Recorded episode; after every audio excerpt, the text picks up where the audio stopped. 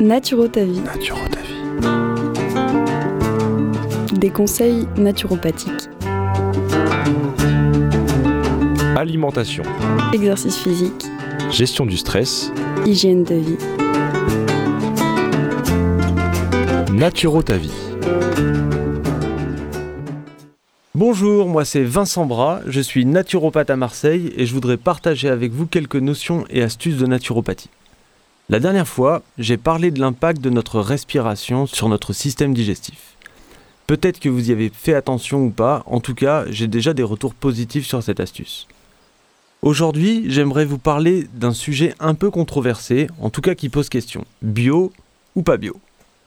Selon certaines études, le bio n'apporterait pas une différence significative en termes de nutriments, de vitamines et d'oligo-éléments, même si d'autres études donnent des résultats inverses. Alors pourquoi consommer une alimentation bio? Ce dont on est sûr, c'est que le bio évite clairement une grande partie des pesticides, intrants chimiques et autres éléments néfastes à la santé.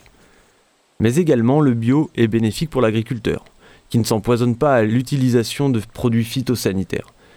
Il est aussi bon pour la terre, l'eau, l'environnement en général. Je pars du principe qu'un élément qui n'a aucun intérêt nutritionnel comme les pesticides par exemple, ou la très grande série des E quelque chose, E300 et tous les noms compliqués, n'ont pas d'intérêt dans une alimentation.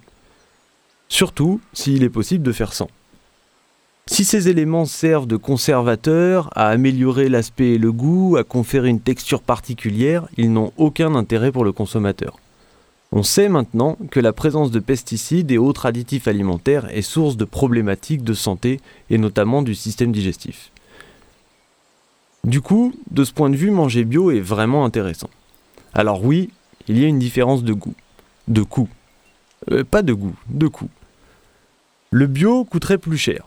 Surtout si on souhaite conserver une alimentation plutôt classique avec beaucoup de viande, des produits laitiers, beaucoup de féculents, des biscuits, des produits transformés, des sodas, des jus de fruits hyper sucrés, etc. Enfin bref, tout ce qui coûte cher.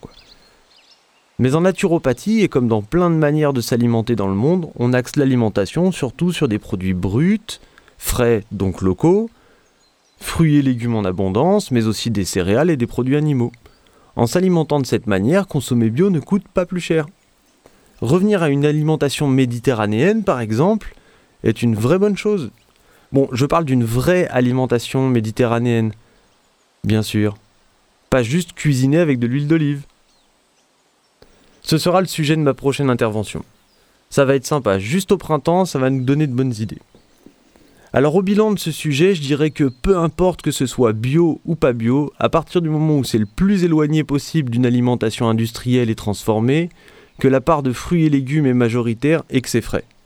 C'est déjà aller dans le sens de la santé, et en plus ça met plein de couleurs dans notre assiette. Voilà, c'est fini pour aujourd'hui, on se retrouve prochainement. En attendant, retrouvez-moi sur mon site internet, mon compte Instagram ou Facebook. Merci pour votre écoute, à bientôt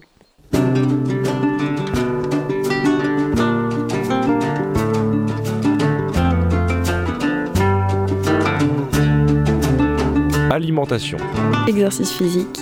Gestion du stress. Hygiène de vie. Des conseils naturopathiques. Naturo ta vie.